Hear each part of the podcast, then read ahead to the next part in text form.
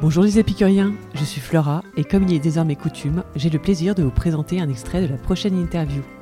Il s'agit ici de l'artiste et ingénieur Mylène Guermont, pour laquelle la création n'a aucune limite. Mylène nous communique ici avec son inexorable énergie quelques détails sur sa dernière œuvre d'art totale, Maison Guermont. De faire rêver le public, c'est absolument magique. Si en plus on arrive à emporter avec soi ces euh, équipes euh, ensemble, il y a des obstacles, on arrive à les contourner ou on les dépasse. Et c'est ça qui est chouette. Et, là, dans cette œuvre d'art totale qui a mobilisé au final euh, plus de 100 entreprises, on a eu beaucoup de challenges et de différents univers d'ailleurs, et on les a tous remportés. Il nous en reste encore quelques-uns avant d'arriver à la fin de l'œuvre, et c'est ça qui est, qui est palpitant. C'est on est en train de vivre quelque chose d'unique et ah de faire des choses juste euh, euh, non ordinaires.